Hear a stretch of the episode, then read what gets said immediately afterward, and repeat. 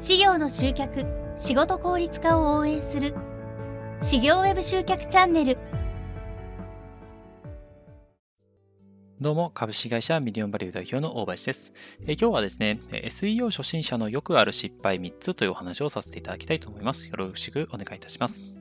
え結構ですね、その SEO 対策やってたりとかすると、まあ、ブログ更新とかね、してたりすると、その更新してるのに全くアクセスが増えないなとか、その自分がしてる SEO 対策って本当に合ってるのかなとか、そういうふうにね、え思われて、ちょっと途中でね、手が止まってしまう方っていらっしゃるんですけど、それってすごいもったいないので、今日はですね、あのよくある失敗とま解決策というか、こういうふうにしていくといいよっていうようなお話をさせていただきたいと思います。はい。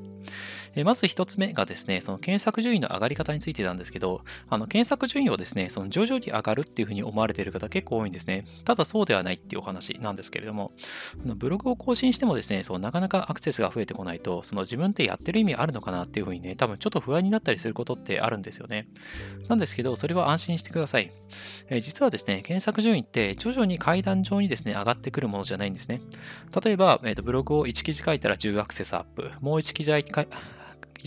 もう1記事書いたら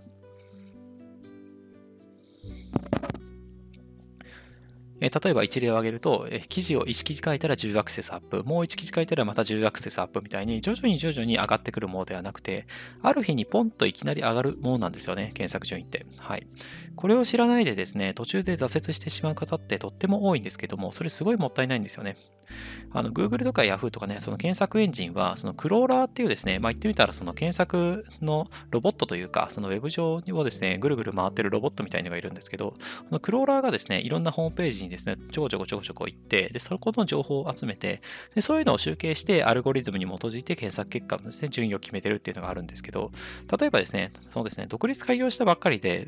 あのホームページ立ち上げたばっかりみたいな感じだと、クローラーがですね、あんまり頻繁に来なかったりするんですよね。そうするると、ブログを頻繁に更新してもですね、なかなかアクセス集まらなかったりするんですけど、ある時クローラーがですね、来るようになり始めて、あ、ここはちゃんと更新してるなって思われるようになると、その上がる、いきなり上がったりとかするので、やっぱりね、そのホームページを公開した直後だったりとか、あとはやり始めだったりとかって、そのアクセスがね、なかなか集まらなくて不安になるってあると思うんですけど、そこでね、別に不安になる必要はないので、それが当たり前なので、えー、ご安心ください。逆に言えばですね、そのちゃんと後で上がるんだ、ある日を境にポンっていきなり上がるんだっていうことが分かっていれば、コツコツ続けられますよね。そうすると、それを知らない周りの人が勝手に挫折して脱落していくので、で、結果、その残ってた人だけがアクセスアップに成功できると。まあ、言ってみたらですね、その SEO って短距離マラソン、短距離走じゃなくて、そのマラソンみたいなものなんですよね。なので、コツコツ続けてれば、ちゃんと成果が出るというものなので、その徐々にね、その階段上に上がるっていうものではなくて、ずっと低空飛行してても、ある時ポンっていきなり上がるっていうものなので、ぜひね、えコツコツと続けていただくのがよろしいかなと思います。はい、これが一つ目ですね。で、二つ目がですね、えっ、ー、と、量か質かで悩む方がいるんですけど、これも非常にもったいないです。結構そのブログを書いていると、その量が大事ですか、質が大事ですかみたいなね、お話をで、ね、あの相談をね、受けることがあるんですけど、結論はですね、どっちも大事です。えどっちも大事なので、とにかく手を動かしてブログを書きましょうっていうのが正解です。はい。これはですね、あなたのブログを見に来るそのお客様視点で見れば明らかなんですけれども、質の高いブログ記事がたくさんあるっていう方が信頼できますよね。なので、それがベストなんです。質の高い記事がたくさんですね。で、人によって更新できるペースとかってね、異なると思いますけれども、1週間に1記事でもですね、3日に1記事でも、あなたが質の高い記事をアップできる最短頻度で更新を続けていくっていうのが、もうそれが一番のやるべきことです。はい。量が大事かな、質が大事かなって思っているぐらいだったら、もうとにかく手を動かして、えー、コツコツコツコツ、え記事を上げていくと、えその方がよっぽどいいです。はい。で、3つ目のですね、よくある失敗が、細かいテクニックに惑わされてしまうというのはですね、よくあります。え例えばですけど、メタキーワードがどうこうとか、キーワードを含めて含めるですね、パーセンテージがどうこうとかですね、まあ、いろんなですね、SEO のテクニックってあるんですけれども、こういった細かいテクニックってですね、実際枝葉の情報なんですね、小手先なんですよね。はい。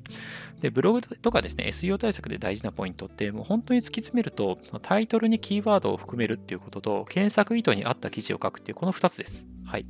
この2つちゃんとやってればですね、ちゃんとですね、検索エンジンっていうのは評価してくれます。で、このタイトルにキーワードを含めるっていうのはね、あの分かりやすいと思うんですけど、その検索意図に合うってどういうことなのかっていうのをちょっとね、具体的にご紹介させていただくと、あの検索意図って何なのかっていうとですね、ズバリ検索する人が何を知りたくて検索しているのかの意図のことです。はい。何を知りたくてそのキーワードで検索したのかってことですね。はい。それをちゃんと分かった上で記事書きましょうということなんですけれども、ちょっとね、これだけだと分かりづらいと思うので、具体例挙げさせていただくと、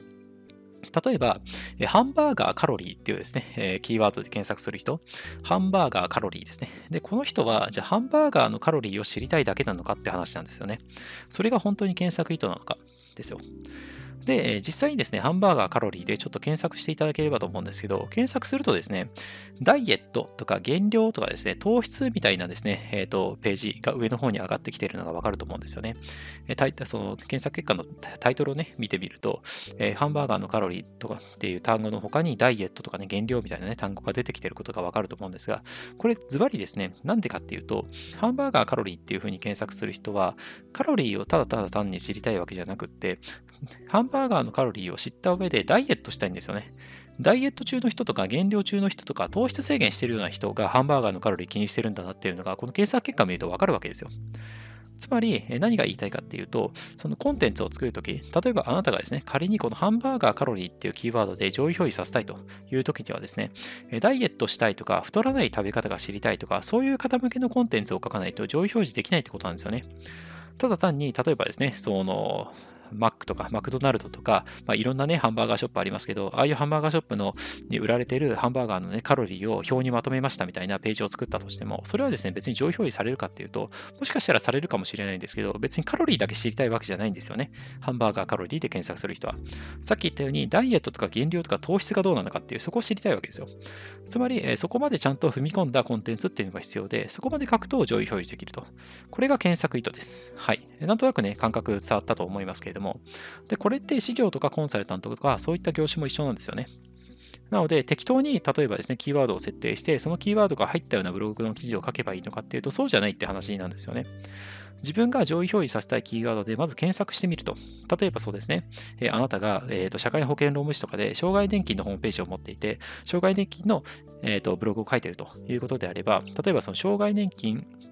そうですね、障害年金受給要件みたいなので上位表示させたいっていうような風に決まったのであれば、障害年金受給要件でまず1回 Google とかで検索してみてください。そうすると、えー、上位10個ぐらいのページが出てきますよね。で、そのページを1個1個見ていくと。そうすると、大体検索結果で上位表示しているコンテンツに共通して含まれる話題っていうのがあるはずなんですよね。受給要件についてこういう説明をしてるなとか、こういう内容が含まれてるなとか。でそれが言ってみたらお客様の検索意図なんですよ。なんでかっていうと、Google はお客様の検索意図に合うですね、検索結果を表示させようと、日々ですね、努力して改善されているわけなので、そのキーワードで検索したときに上位表示されているコンテンツっていうのは、言ってみたら検索意図を満たしてるっていうふうに思われてるわけですよね。つまりその上位に表示されている、まあ、実際に生の情報というか、それを見れば、ある程度検索意図がわかるんですよ、お客様の。なので、あなたもさっき言った事例で言うと、障害年金受給要件で検索して、で、上の方に来ているコンテンツを見てみて、あ、こういう内容を書いてあげればいいんだなっていう想定ができたら、その内容を含めたブログ記事を書くということですね。それが一番大事ってことです。そうすれば検索意図をこう踏まえた記事が書けるってことなんですよね。はい。なので今日ですね、あのいくつかご紹介させていただきましたけど、よくある失敗3つですね、まとめさせていただくと、まず1つ目が検索順位は徐々に上がるっていうものじゃないよと。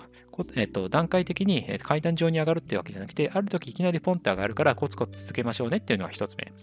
で、2つ目、量か質かで悩まずに、ちゃんと手を動かしてブログ記事、もう本当に1週間に1記事とか3日に1記事とか、まあ、人によってペースは異なると思いますけれども、ちゃんとあなたが質の高い記事をアップできる最短頻度でちゃんと続けていきましょうということ。はい。で、3つ目が細かいテクニックに惑わされないで、一番大事なのはタイトルにキーワードを含める、そして検索意図に合う記事を書く。ここをですね、押さえてほしいっていう、この3つになります。はい。ぜひね、あなたの SEO 対策、ブログ更新の参考になれば幸いです。えなおね、え今回お話ししたような集客法をはじめ、事業専門の Web 集客方法をまとめた PDF のガイドブック、無料でプレゼントしています。えこの下にある説明欄のね、URL から無料でダウンロードできますので、ぜひご活用ください。え今後もこういった内容をね、配信していきますので、この内容がいいなと思っていただけましたら、高評価とね、フォローをぜひよろしくお願いいたします。えフォローしていただけるととっても嬉しいです。運営の励みになります。えそれでは今日はこれで終わりにしたいと思います。ありがとうございました。